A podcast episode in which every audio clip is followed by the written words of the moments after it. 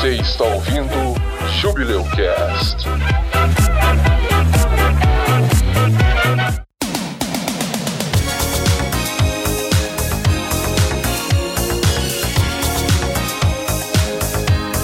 É um ótimo motivo pra ser junk, né? Junk é tipo cracudo, saca? Mas eu super seria cracudo, cara, com a droga dessa. Eles falam que, tipo, pode te matar, né? Mas. É, cinco minutos vai fazer o quê? Cinco Sei lá, minutos mano. Cara, deixa eu te falar. Eu posso voar por cinco minutos? Aí você teste descer e morre. Amor, bora voar por cinco minutos? Bora! Já pensou se você ganhasse o poder de girar ouro? Aí, tipo, você mijasse e saía ouro líquido? Eu acho que ia ser uma mijada bem doída, mas. sei lá. É por isso que eu tô perguntando, tipo, é depois que sai do corpo ou no corpo ainda? Ouro líquido seria metal derretido? Ia ser foda, hein? É, não sei, mas tem o ferro fluido lá, né? Que não é metal derretido. Mas acho que não existe ouro, né? Ouro, ouro derretido é, é- é- é em alta temperatura. Imagina. Líquido. Ouro líquido, não é derretido. Olha, eu acho que eu não ia gostar muito, não. Esse eu passo, prefiro voar. Mijar mercúrio? Eu podia deixar o momento passar, eu não vou perder a oportunidade. Pelo menos assim o presidente entenderia que o sentido literal de Golden Shower, né? Ah, nossa! Não, Não. Meu Deus. Você é burro, cara. Que loucura.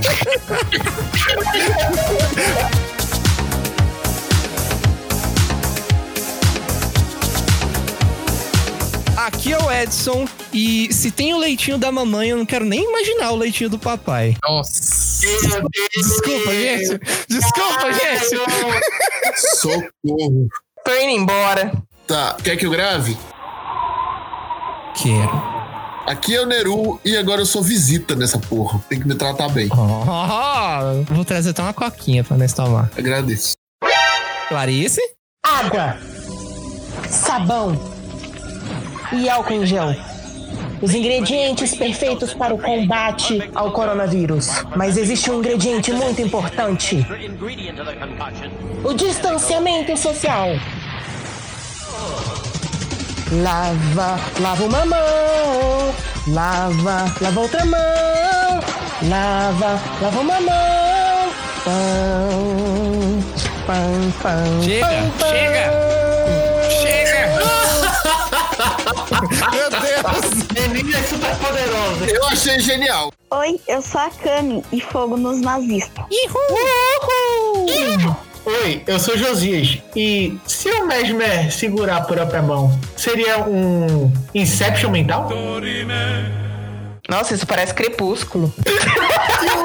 Que merda, velho. Adorei. Eu acho que tem que colocar isso na edição em algum ponto. Meu nome é Jaime e terror pega. O Butcher fala isso, aí o cachorro vai lá e estupra quem ele falou. Que? Nossa! Eu não precisava dessa informação. Meu Deus. Eu não precisava dessa informação.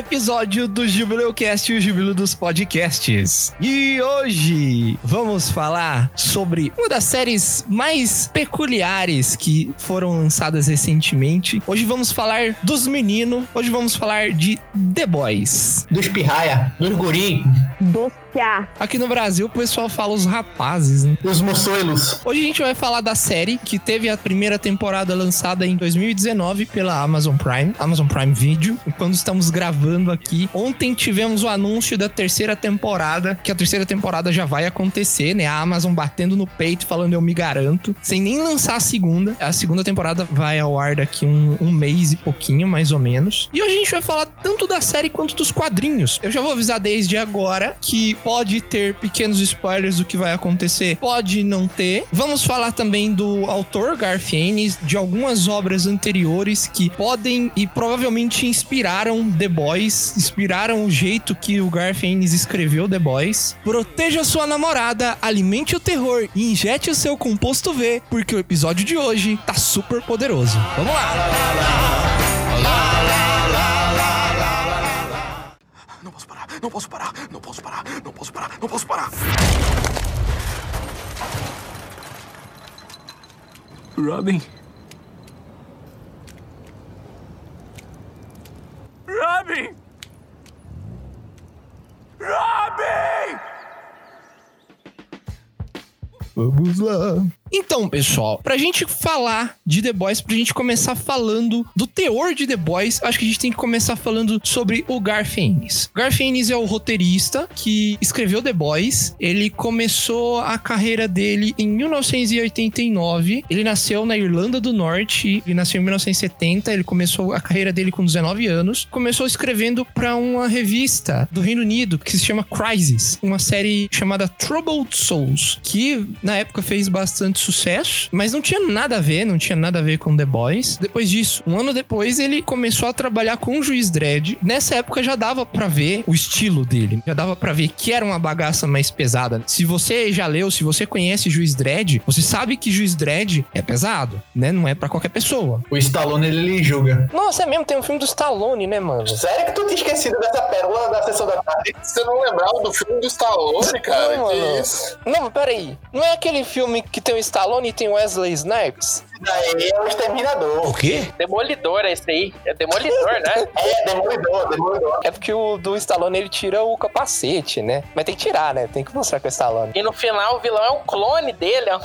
muito doido. Anos 90. Tem muito tempo que eu assisti esse filme. O Dredd, ele já mostra os personagens que o Garth Ennis gosta de trabalhar. Personagens que são vigilantes, que são justiceiros. Eu não vou falar todos os trabalhos dele aqui, mas eu vou falar aqueles que mais influenciaram, que estão ali no mesmo lugarzinho de The Boys. O outro que ele trabalhou, Preacher, da Hellblazer. O Preacher, ele tem uma pegada mais de... Né? Tem a série, se você conhece a série, se você já assistiu. Se você não assistiu, tem um quadrinho que é super pesado, super violento, um pouco místico até. É uma história fantástica, é muito estilo do Garth Ennis. Ele escreveu Preacher por um tempo que parece muito com o grupo do The Boys, com o Butcher, o Rio e a galera lá, o grupo atrás de entidades super poderosas pra tirar satisfação ou mesmo matar. O Ennis, ele escreve muito tema subversivo, de pegar um, um tema, os caras, pra pegar os super-heróis e subverter, no caso do Preacher, subverter a religião e, e várias coisas. Ele tenta subverter vários temas, assim. Cara, é, o que eu percebi é que ele não gosta de herói. Ele acha herói chato. Tipo Superman, Batman. Ele acha chato esse tipo de personagem. Ele escreveu Hitman, que é no universo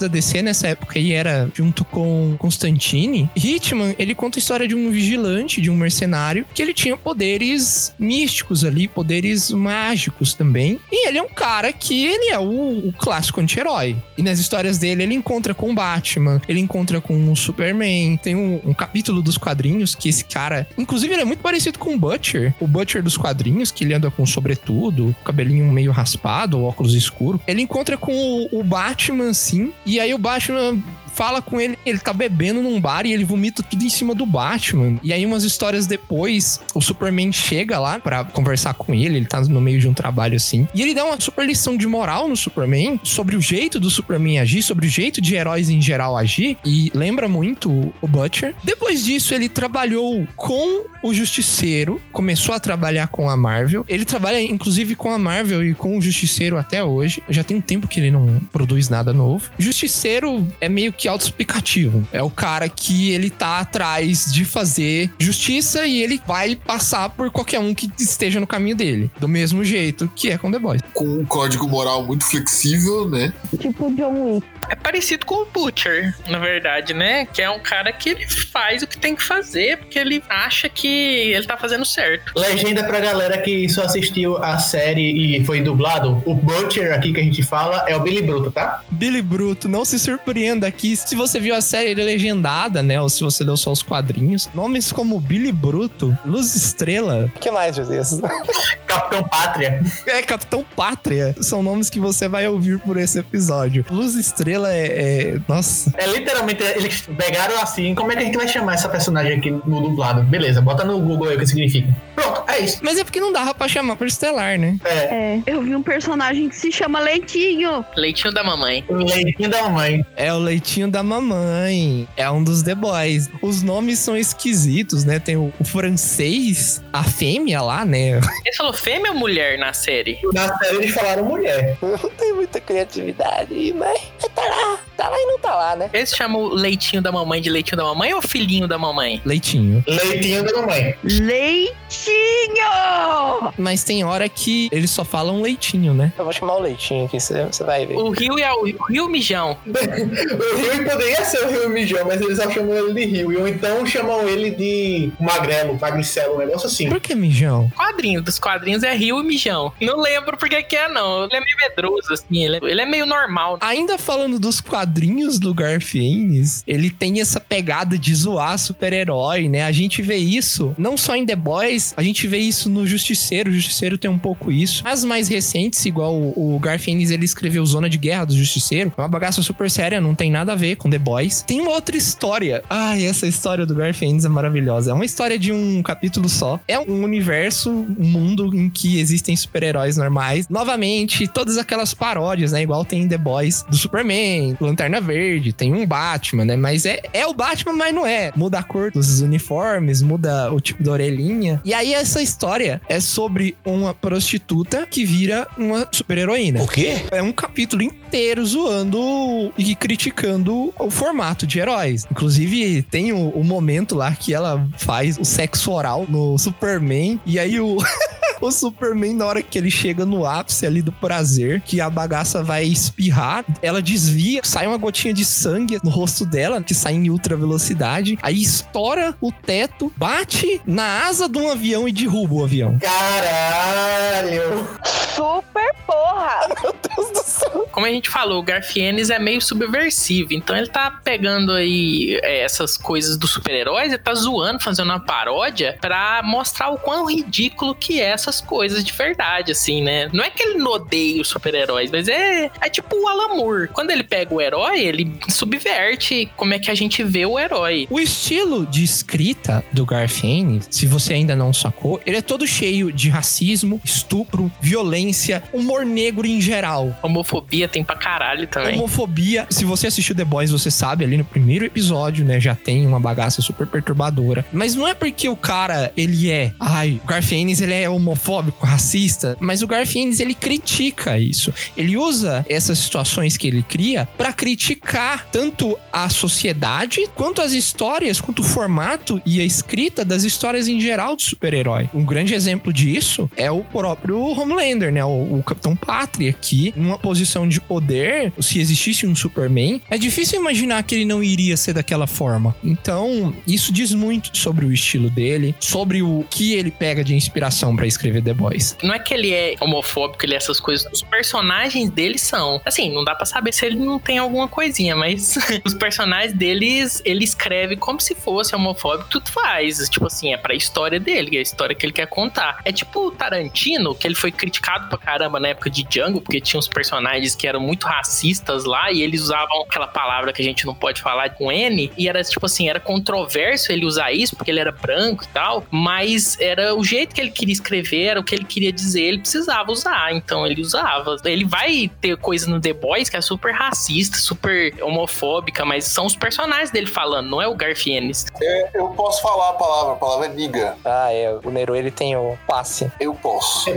Nem tudo que o Garfienes criou passou, gente. Porque o selo que era o, o que dava a luz às obras dele era Vertigo. É meio que o estilo dela, mas até pros padrões da Vertigo, teve obras dele que foi cancelada. Vertigo é o selo da DC Comics pra temas adultos, assim. Acho que não Isso. existe mais. Não existe mais. Eles fundiram junto com as outras coisas. Eu chequei aqui e o selo encerrou esse ano. Nossa. Não, mas peraí. Esse ano 2020. Isso, 2020. Antes da gente terminar de falar de Garfienes, é bom a gente ainda trazer algumas outras obras aqui que também subvertem o tema, como o Watchmen, como Kick-Ass. Kick-Ass é um também que subverte a trama e, e é bem realista, né? É, o Kick-Ass, ele não tem super-humanos, né? O Kick-Ass é só um vigilante, igual o Watchmen. É, e uns caras loucos, né? Tem um filme que foi anunciado também recentemente, que também subverte o tema de The Boys, né? Mas não tem nada a ver com inspiração e tal, eu só vou falar aqui porque eu achei legal. Que é Power, que é um filme que vai ser lançado na Netflix com o Jamie Foxx, com o Rodrigo Santoro, com um elenco interessante ali e fala sobre não heróis, mas pessoas com superpoderes, né? Eles tomam uma droga que dá 5 minutos de superpoderes pra eles. Se você quiser saber mais sobre, se você achar interessante, histórias que desconstroem o tema, vão estar todas ali nos links do episódio no nosso site.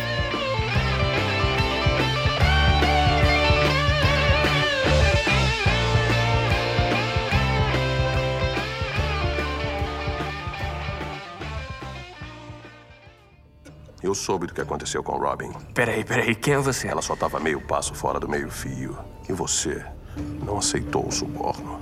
Eu perguntei quem é você. Como sabe disso? Meu nome é Bruto. Billy Bruto. Eu acho que eu e você temos que ter uma conversinha.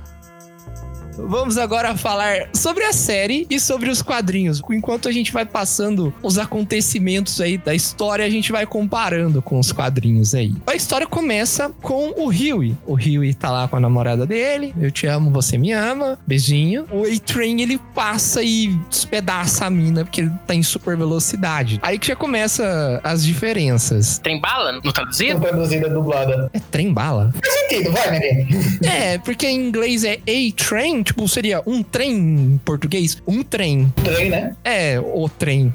Porque, tipo assim, se fosse ouvir em Minas, você não entendia. Que merda, hein? quê? Era só, tipo, alguma coisa bala. Bala. É. As diferenças do quadrinho e da série já começam aí, né? Na série, aparentemente, o trem bala barra A-Train está drogado. E nos quadrinhos é um pouco diferente. Parece mais intencional, né? Ou é mais intencional? Não, os heróis, eles são idiotas. Então, no, no quadrinho, ele tá perseguindo um vilão e ele atira o vilão longe e o vilão esmaga a namorada dele, assim, entre ele e a parede. Joga o cara, o cara passa pela namorada dele e esmaga ela na parede. Cara, mas na série o negócio é tão pesado que, tipo, ele literalmente apresenta a série pra você, essa cena. Sim. Porque ele tá lá, ele acabou de sair do trabalho dele lá, ele tava pra poder pedir um aumento pro chefe, mas não tava com coragem suficiente. Aí a boizinha dele chega, aí pergunta se ele pediu, aí ele diz que não pediu, aí ela tá, pra poder começar a morar com ele. Aí ele topa, aceita e tal, aí ela tá meio que tipo, tem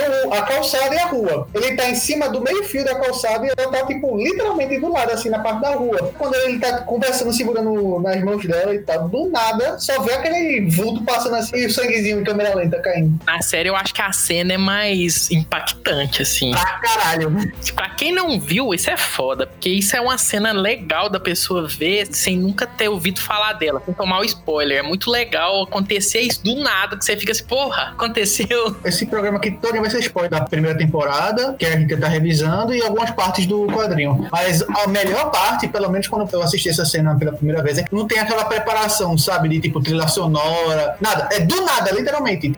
Mas só ficam os braços dela. Esse negócio de ficar só os braços, isso é muito quadrinho, né, velho? Isso é quase desenho animado. Já dá o tom da série, né? Você já sabe o que, que você vai assistir a partir dali. Se você não gosta, você já para ali. Depois desse acontecimento, o A-Train. Eu vou falar os nomes em inglês, tá, gente? O A-Train. Trem bala. Que depois a gente vai falar do melhor herói que não apareceu na série ainda, que é o Linguiça do Amor.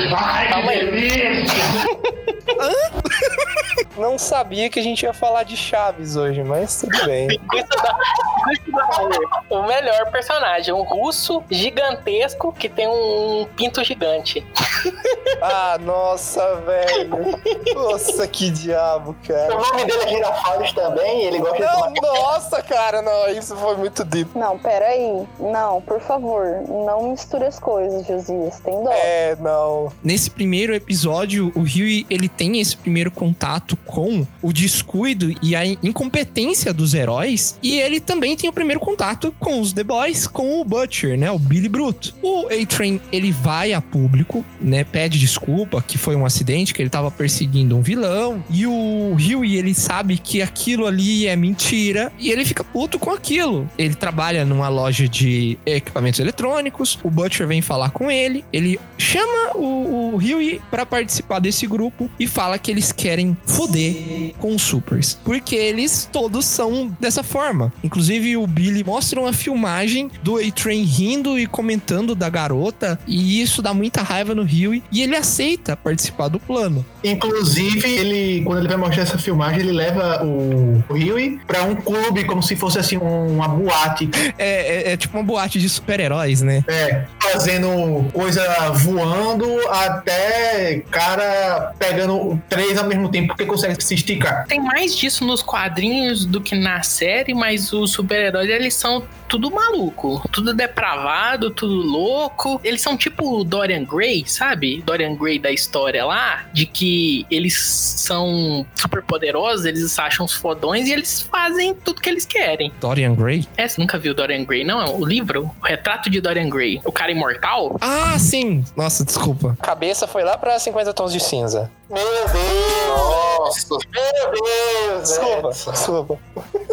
O Rio ele aceita entrar nesse plano e ele vai até a torre do Sete. Os heróis nesse mundo, eles são possuídos por uma empresa. Uma empresa tem os direitos deles. São funcionários, literalmente funcionários dessa empresa, que é a, a Vogue. A Voight! Voight, Vogue. É bem diferente os nomes, porque Vogue é uma revista que existe e rolaria vários processos se fosse. Durante esse episódio vamos falar Vogue. Não tem uma pronúncia correta. Se você procurar, igual eu procurei aqui enquanto eu tô editando, a pronúncia é bem regional. Alemão fala de um jeito, americano fala de outro, inglês fala de outro e aqui no Brasil fala de um jeito completamente diferente desses outros três. Se você leu os quadrinhos, se você viu a série, você sabe da empresa que eu tô falando. A Vogue, ela é dona do Sete. O que, que são os Sete? Os Sete são os heróis mais poderosos. Ela age como uma empresa paramilitar e também como uma empresa de marketing. E o Harry vai lá assinar a bagaça e ele bota uma escuta na mesa. E o que que acontece? Que o translúcido, o translúcido que não existe nos quadrinhos, ninguém vê ele porque ele tá pelado, ele fica invisível. Ele vê porque ele ficava pelado pra observar as meninas no banheiro. E aí ele vê que o Rio colocou essa escuta lá. Ele assina os papéis, que o Rio vai lá assinar os papéis da morte da namorada dele e tal. Receber um dinheiro pra ficar calado, né? Ele sai e à noite o translúcido vai até onde ele trabalha. O primeiro dos sete é que eles são uma paródia da Liga da Justiça, né? Versões dos personagens da Liga da Justiça. Então tem o Capitão Pátria, ele é o Superman, a Rainha Mive é a Mulher Maravilha, o Black Noir é o Batman, aí tem o Deep, que é o Aquaman. Nos quadrinhos tem o Capitão Júpiter, tipo o Caçador de Marte, né? Como é que é o nome do outro? Torchlight. É o Torchlight, ele é o Olha eu de novo pra corrigir o erro. Não é Torchlight, é Lamplighter. Em português é o facho de luz. O Torchlight é o Lanterna Verde. Tem mais um que é o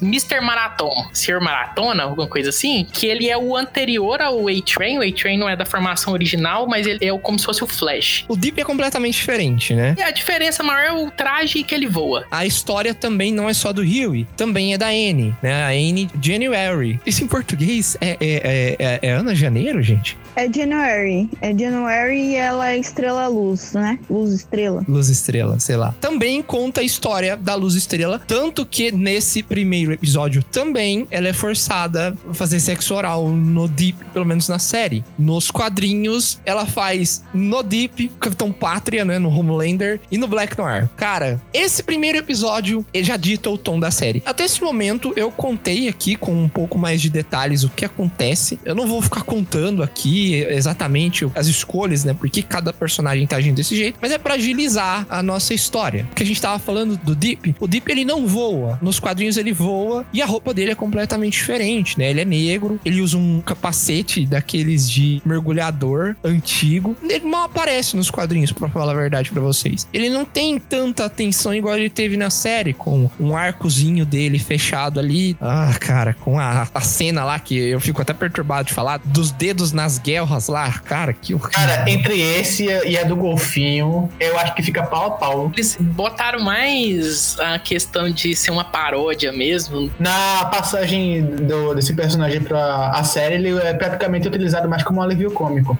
É, ele é um idiota, né? Ele é mais idiota do que normal, assim.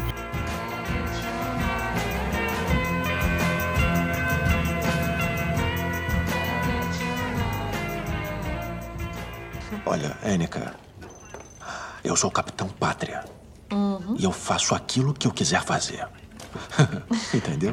Os acontecimentos da série levam os The Boys a descobrirem o composto V. Nos quadrinhos, o composto V ele tem um uso totalmente diferente e ele é apresentado de um jeito completamente diferente que na série. Nos quadrinhos, eles já usam esse composto V para combater os super-heróis, para eles terem super força, super resistência e tal e conseguirem bater frente a frente. Mas na série não. Na série eles descobrem a existência desse composto V como um grande podre da Vogue. Tem a cena dele descobrindo os bebês super poderosos lá, que o composto V é injetado nas pessoas desde pequeno. Então, eu acho esquisito que eles partiram para um rumo totalmente diferente, né? Porque o Billy Bruto, ele fala que eles são da CIA, o trabalho deles é manter os super-heróis sob vigilância, e se eles fizerem alguma coisa errada, eles vão lá e dão uma lição neles para eles voltar pro lugar deles. Só que na série a gente não vê isso. Eles pegam o translúcido por acaso, assim, não é planejado.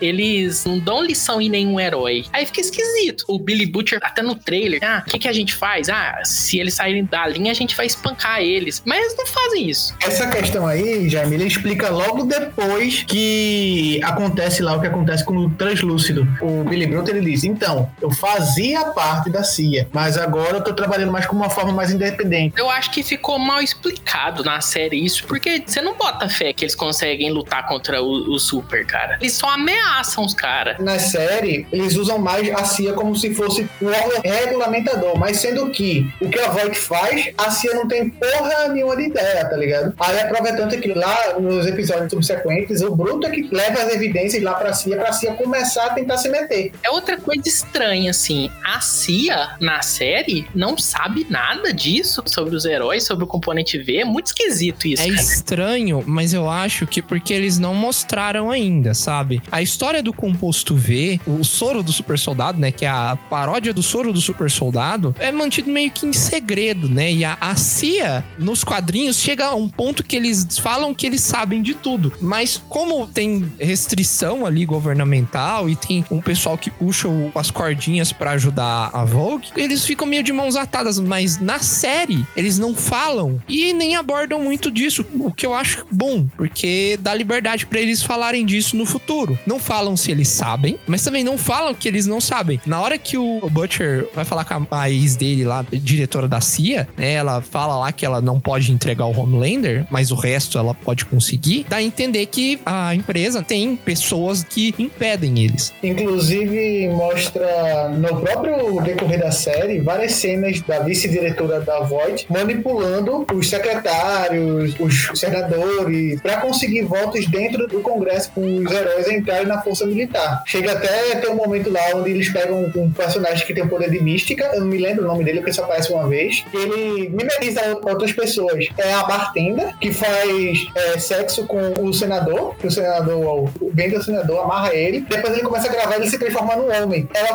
vai, utiliza as filmagens e ela fica ameaçando: Ó, se você não aprovar lá, eu vou divulgar esse vídeo aqui. Uma explicação ali, meio subjetiva, do que pode estar acontecendo da parte do governo. A Vogue, Vogue,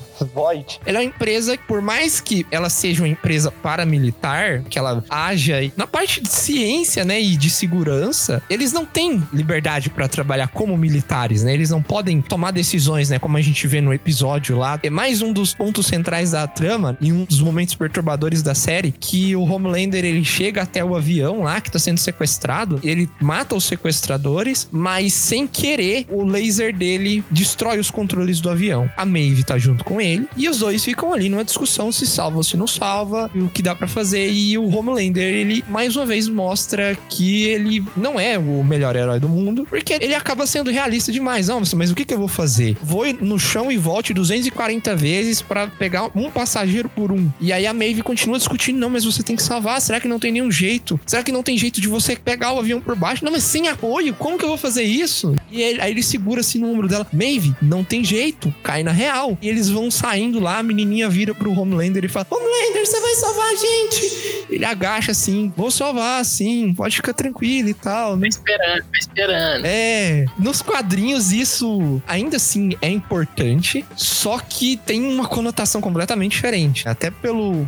local onde acontece a época. A Vogue, ela é uma empresa, que você falou, ela produz equipamento militar. Ela entrou nesse lance de super-herói para vender os super-heróis pro exército. Então, o produto dela são os super-heróis. Só que ela tem que fazer o governo americano aprovar os super-heróis entrarem pro exército. No caso, nessa parte do avião, o Homelander tomou meio a dianteira da questão, né? Na verdade, o objetivo dele era salvar e eles parecerem bem, assim, pra sociedade, né? Eles aparecerem no lugar, ah, salvamos o avião e tal. Mas aí ele não consegue salvar e ele volta com essa ideia de que, ah, não chegamos a tempo, vendendo aquela ideia de que, ah, se os militares tivessem avisado a gente primeiro, a gente teria chegado lá e salvado, a gente teria mais tempo. Mas na verdade eles foram só incompetentes, eles sabiam, eles chegaram lá, só que eles não tinham plano. Eles não eram caras treinados, né? Eles só tentaram fazer o que eles fazem e não conseguiram. Tudo isso acontece no 11 de setembro. É, no- nos quadrinhos é um ponto de virada, assim, acontece antes da história. Esse avião era um dos aviões que ia atingir a torre das Torres Gêmeas. Na verdade, no quadrinho, as torres elas não caíram, foram a ponte. A Vogue, o que, que ela fez? Para ela provar essas coisas, ela começou a financiar vários deputados, várias pessoas desde o começo, para eles chegarem em posições de destaque, pagando a campanha deles, esse tipo de coisa, para quando eles chegassem lá, eles devessem para ela para aprovar essas coisas. E aí, nesse episódio, nos quadrinhos, no 11 de setembro, o governo americano, ele tem caças e ele consegue derrubar todos os aviões. Igual aconteceu, né, na vida real, teve um que tava indo lá pro Pentágono, eles derrubam o avião do Pentágono e tal, e esse tava indo pra uma das torres. E aí, o avião tava em posição para destruir o avião lá, o Boeing, o governo manda ele voltar, porque eles tinham conexões dentro do governo, eles aprovaram que os super-heróis tivessem a chance de salvar aquelas pessoas para eles saírem bem. E aí acontece toda essa merda. Eles derrubam o avião. O avião ia cair de qualquer jeito, porque o governo ia derrubar o avião. Mas do jeito que eles fizeram foi muito pior. Eles mataram um monte de gente antes do avião cair, porque ah, a pessoa entrou na frente dele, abriram a porta com o avião voando, saiu gente voando. Foi uma merda. Ele grita e estoura os tímpanos de todo mundo. O final, assim, é o mesmo, né? Esse ponto de virada, né? Até que a Mive, ela, depois desse momento, ela começa a ficar daquele jeito que ela é, assim, de, de não se importar com nada. Porque ó, olha o que, que eles fizeram. E na série também, ela acaba tendo uns problemas maiores, assim, depois que isso acontece.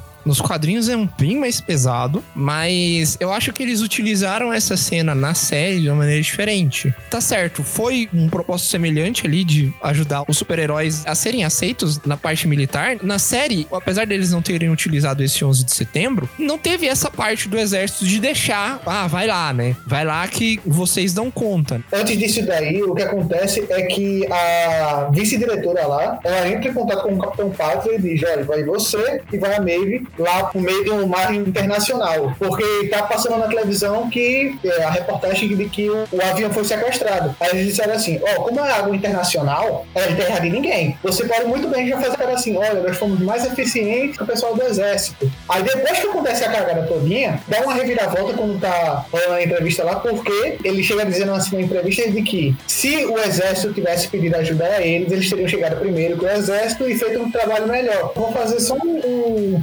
aqui. Nessa parte do, do avião, uma pegada muito interessante que fizeram foi que quando ele, o Capitão Pátria, ele ameaça os passageiros lá com um raio, diferente do quadrinho que é com a voz, que ele estoura os tímpanos do pessoal, ele ameaça com o laser, lá, o olho dele fica bem vermelho, dá aquela conotação de Batman vs Superman, quando o Superman tá descendo lá, que tá todo mundo é, estendendo a mão pra ele tocar no no Superman. É praticamente a mesma coisa, eles estão estendendo, mas sendo que dessa vez o Capitão Pátria tá saindo junto com a May. Não há esperança, diferente do Superman, que tipo, há esperança, eles falam, não há esperança, vai todo mundo morrer. Bom paralelo que você fez aí, né? Não sei se foi intencional, mas é legal a gente olhar dessa forma. Falando em Capitão Pátria, pra gente terminar essa parte da comparação, o Capitão Pátria também é um dos personagens, assim, que mais sofreram mudanças. Na série, o Capitão Pátria, pelo menos na minha concepção, ele é muito melhor trabalhado. Nos quadrinhos, ele é basicamente um bebê chorão. Ele grita, ele fala que quer isso ou aquilo. Ele não é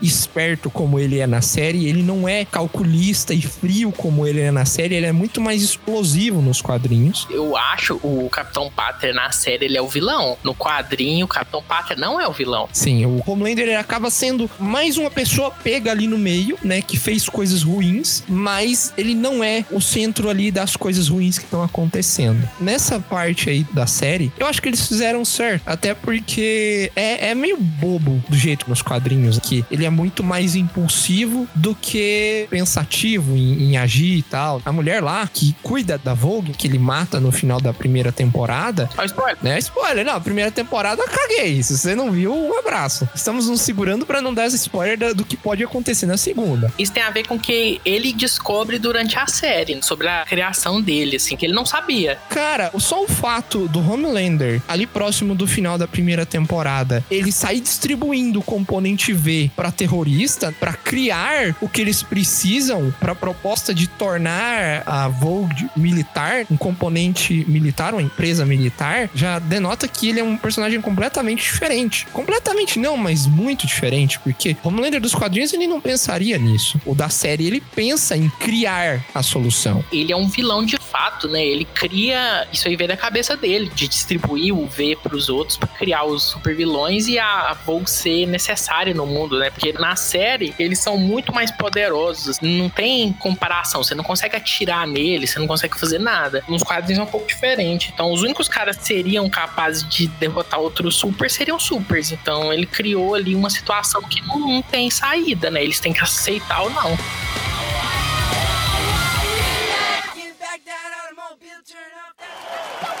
Pouco atraso. Tem lugar pra mais um? Linda como sempre, hein? E aí?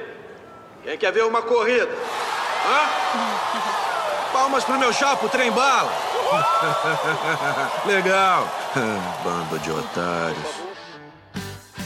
Vamos agora falar sobre a segunda temporada. Se você está acompanhando as notícias, você sabe que tem personagem novo aí. Se você não acompanhou, recomendo que você veja os vídeos, os trailers da segunda temporada, porque eles apresentaram uma nova heroína, uma nova personagem que mostra que eles só se distanciam mais dos quadrinhos. Voltando à parte da comparação do bloco anterior, a esposa do Butcher, na verdade, morreu. E inclusive o Butcher nos quadrinhos, ele teve que matar o filho dele, que nasce com superpoderes, a paulada. Detalhe, um recém-nascido que voa com um cordão umbilical grudado ainda. Que delícia. A gente vai comentar, acho que agora mais sobre os quadrinhos e todas as coisas que a gente fala sobre os quadrinhos podem acontecer na série. Então é spoiler porque tudo que a gente comentar agora é coisa que aconteceu só no quadrinho e que talvez eles adaptem, talvez não, porque Sim. saíram completamente de mão no final da primeira temporada, assim, não tem mais nada a ver. Eu acho que o legal é a gente começar falando sobre a Stormfront. Ainda não temos um, um nome aportuguesado, nome em português aí da, da heroína, né? Trovoada. Trovoada? Trovoada, vai ser trovoada. Trovoada? Não, não, tô- eu tô, tô chutando ninguém. Vai ser trovoada. É, frente, frente tempestade. É pangalojão.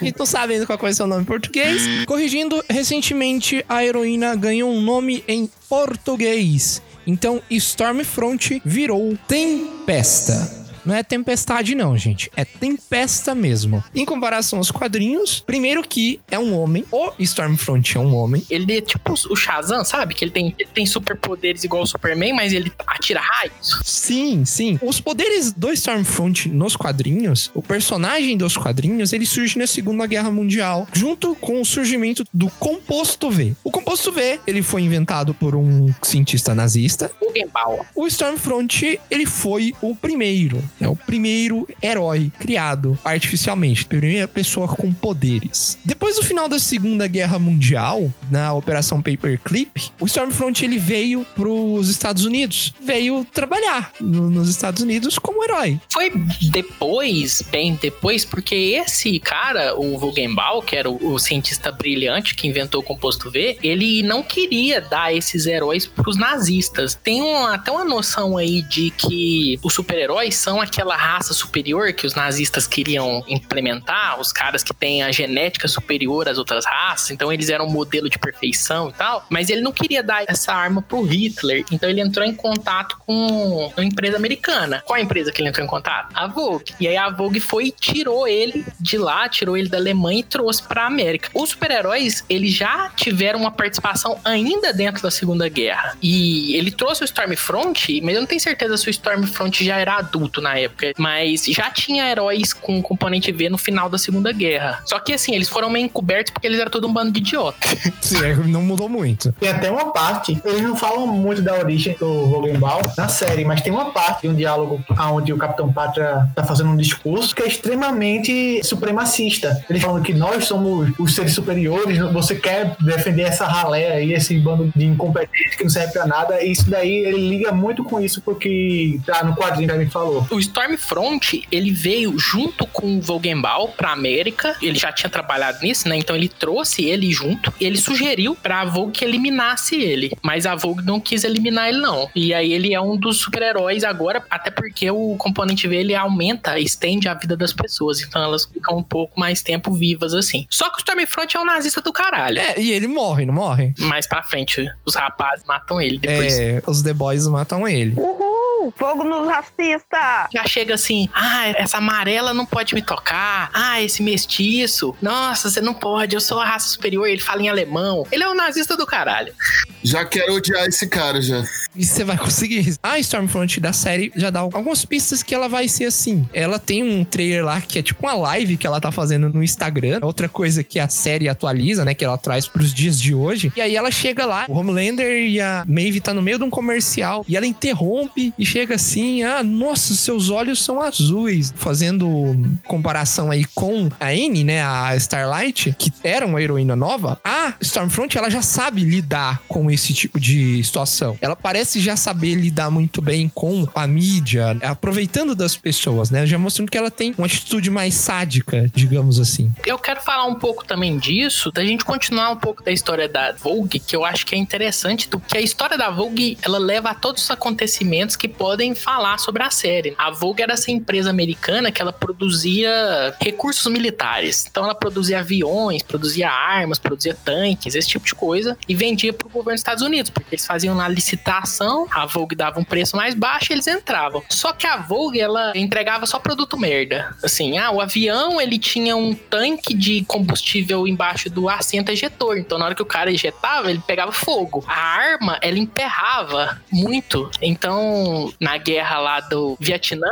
eles morreram a maioria dos soldados que usavam as armas da Vogue porque elas emperravam. Eu acho que existe um paralelo com o mundo real, porque isso acontecia na, na guerra do Vietnã, das armas americanas emperrarem muito, eles inclusive trocarem as armas por arma dos Vietcongs. Isso. Eles trocavam por causa da umidade do país. O Vietnã é um país muito úmido e as armas dos Estados Unidos emperravam, enferrujavam, era desgraça. E aí até que eles trocavam pra K-47, né, que era uma arma mais confiável. Então tem um paralelo aí. O governo americano viu que eles estavam fazendo merda demais. Então, ah, vamos tirar os contratos desses malucos aí. E aí eles vieram com a ideia do super-herói. Eles descobriram o Vogenbauer e falaram assim, porra, a próxima arma pra gente trabalhar aqui são supers. Porque aí só a gente tem essa fórmula, a gente tem uma arma que nova, uma arma que é menor, uma arma que é poderosa pra caramba, né? Então a gente faz um monte de super-herói, joga ele na guerra e vai ser top. Vai ser sucesso. É, não mudou muita coisa, né? Fala, ai, os produtos dela matavam. Ainda mata, né? Ainda mata muita gente. Antes matava os próprios aliados, a ideia não era essa. É, agora é que, tipo, eles têm as usinas nucleares com consciência e poder de manipulação, digamos assim. Tanto pra eles manipularem as massas, quanto pra os super-heróis. Aí eles querem sair pros Estados Unidos e dizer assim, ó, ninguém mais tem no mundo, só a gente. E aí? Tem uma diferença também na questão do composto V. Os sete, eles são mais poderosos porque eles foram criados ainda como fetos. Pegaram bebês e injetaram um componente V, que era um componente V mais refinado, que era o que o Vogenbal fazia. Por isso eles são super poderosos, assim, são muito mais poderosos que os outros. O composto V que os outros usam é porque o Vogenball, ele foi sequestrado, em teoria ele morreu em cativeiro. E aí o que, que a Vogue tem hoje em dia é só, tipo assim, uma cópia que eles conseguiram juntar das anotações deles. Então eles não têm mais capacidade de fazer super-heróis como o Sete. Nos quadrinhos. Acho que isso também deve ser na série, porque só os Sete são poderosos daquele jeito. Até a Starlight que entra depois, ela não é tão forte quanto os três principais lá, que é a Mive, o Capitão Pátria e o Black Noir. O Vogenball que a gente falou aqui, ele é apresentado na série como o médico barra cientista que o Homelander vai visitar, quase ali no finalzinho da série, que conta pra ele sobre o filho que ele teve com a esposa do Butcher, com a Becca, mas nos quadrinhos a história é outra. O Vogenball já tá morto. Na série, eles chegam a comentar sobre isso daí. Eu só não lembro qual é o, o diálogo, quem tá envolvido na cena e tal, mas eu lembro eles fazem os testes com as crianças, com o composto V, e eles selecionam, ele- pelo controle genético lá, a desenvolver poderes melhores, mais fortes e tal, e pra poder ser candidatos ao set, entendeu? Como se fosse tipo, eles ficam fazendo essa maturação, aí eles deixam crianças com as famílias e ficam só supervisionando. Sempre que precisa de um, aí eles vão e pegam. Aproveitando que quando acontece da Luz Estrela entrar pros sete, parece que ela tava substituindo um outro companheiro do profundo. Torchlight. É o Torchlight, é o Torchlight. Não! Pare aí mesmo! O nome do herói é Lamplighter, ou Facho de Luz. Ah!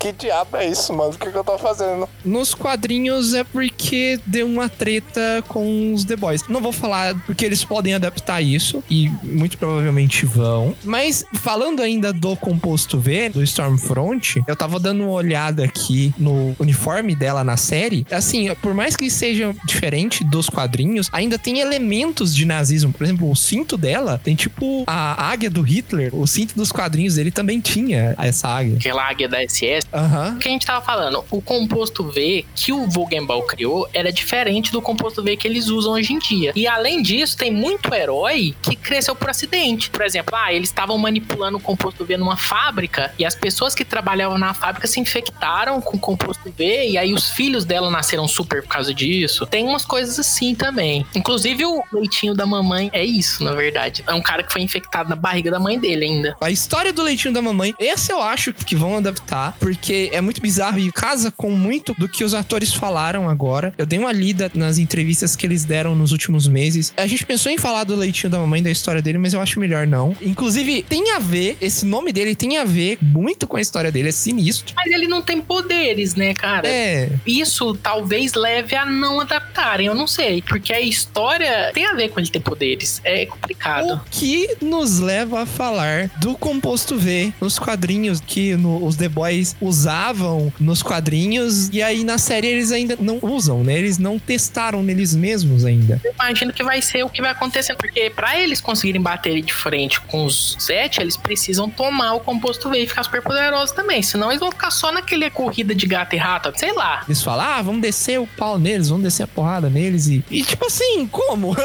Saiu um trailer recentemente deles contra o Deep, o Profundo. O Deep, ele tá, tipo, em cima de uma baleia, eles jogam um barco em cima da baleia né, e perfuram a baleia. Cadê superpoder? Eles não têm superpoderes pra cair na mão contra o Deep. E eu acho estranho. Não sei se eles ficarem o tempo todo sem superpoderes vai ser legal. Porque aí não vai ter luta na série. Vai ser só chantagem. Eu acho que quem vai trazer o composto V, trazer a ideia de composto V, de usarem composto V pros The Boys, né? Pode ser que isso não aconteça, isso é chute meu. Vai ser a mulher, a female. A female já é. A female é uma super, né? Sim, ela é super. Porque, assim, revelaram um pouco de toda aquela operação, porque a mulher tava em cativeiro e aí ela não tinha poderes e ela foi desenvolvendo poderes. Eles podem utilizar ela como desculpa. Aí ela pode dar ideia, ou eles podem descobrir alguma coisa sobre ela que indique que usar o composto V dá poderes. É, mas aí eles podem chegar na série com alguma justificativa de que, ah, a gente tá usando aqui um composto V que foi refinado, é, alguma versão diferente do composto V, porque nos quadrinhos tem versões diferentes do composto V. Então, às vezes, o que a CIA tem, por exemplo, é um composto V mais forte, inclusive, assim, um composto V que ele não dá poderes, poderes aleatórios, igual ele dá lá na série, que cada super-herói tem poder diferente, mas ele dá super força, super resistência, esse tipo de coisa. Tipo assim, é o que eles têm lá pra eles usar nos operativos deles, que é os The Boys. Se eles usarem o composto V dessa forma, se eles chegarem a injetar neles mesmos, pode ser um arco, uma historinha dos quadrinhos também nessa dessa temporada, que são os G-Men. São os X-Men do universo de The Boys. O professor Xavier é pedófilo. É, os outros supergrupos. Lá na série, você só tem os sete. Você tem outros, porque a Starlight saiu de algum grupo, mas não fala isso muito bem na série. Nos quadrinhos tem vários grupos. Os sete, aí tem os que a Starlight saiu lá, eu não lembro o nome, qual como é que era, mas tem os compensadores, tem os G-Men, tem Super Hiper, que são um bando de idiotas, assim. tem vários grupos. E aí, às vezes, eles pegam alguém de um grupo desse pra ir pro set, se tiver que substituir. que Foi o caso lá que eles tiveram que substituir duas vezes, né? Sim. Eu não sei se vão chegar a adaptar. O grupo da Starlight falaram bem brevemente na série, mas esses de Men, eu acho que é uma boa oportunidade, sabe? Principalmente considerando a bagunça que o universo dos X-Men tá nos cinemas, eles podem dar uma zoada no- nos X-Men. Uma zoada forte. Porque o- os G-Men, eles são tipo mesmo os X-Men, só que com a diferença, igual você falou, né? O professor Xavier é um pedófilo.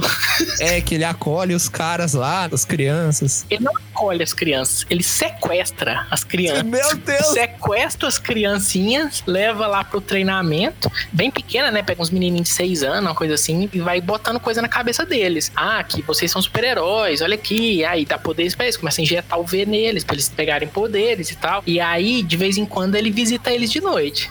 Meu Deus do céu, cara. Outro personagem aí que eu espero ver na série é o Terror, né? O cachorro dos The Boys. Já saiu matéria no site de uma entrevista com o, Eric Kripke, que é o showrunner da série, falando que o Terror vai participar, né? O Terror nos quadrinhos, é, ele é um cachorro, ele é um bulldog que ele serve mais de alívio cômico do que personagem mesmo. E ele vai aparecer nessa segunda temporada. Não sei se vai ter, oh meu Deus, que relevante, mas é uma curiosidade pra você aí que tá ouvindo. O terror é um bom garoto. Um bom garoto.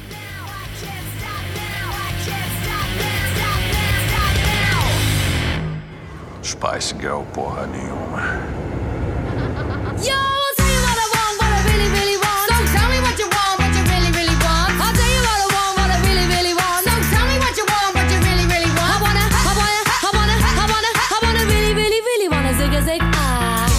Isso, pessoal. Espero que vocês tenham gostado desse episódio. Nos seguramos pra não dar tanto spoiler. Demos alguns pequenos spoilers aí. A gente não sabe se vai ser ou não. Não tem como ter certeza, porque a série tá distanciando tanto da história dos quadrinhos. Mas, se a gente acertou, vamos ver. Esperamos fazer um outro episódio sobre a terceira temporada. Se a gente acertou, podem ter certeza que a gente vai estar apostando na Mega Sena da virada aí no final desse ano. Não, mas a gente não tentou nada, a gente só falou as coisas que acontecem no quadrinho, a gente não apostou em nada.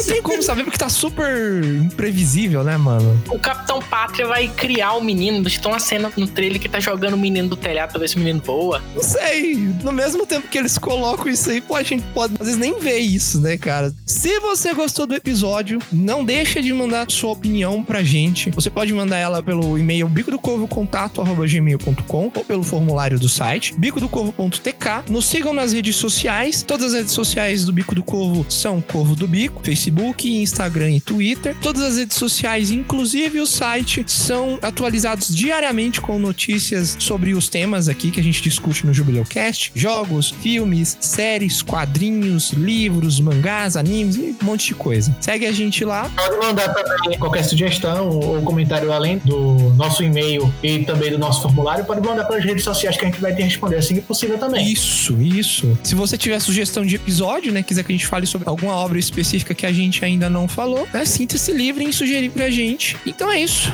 Até o próximo episódio. Um abraço.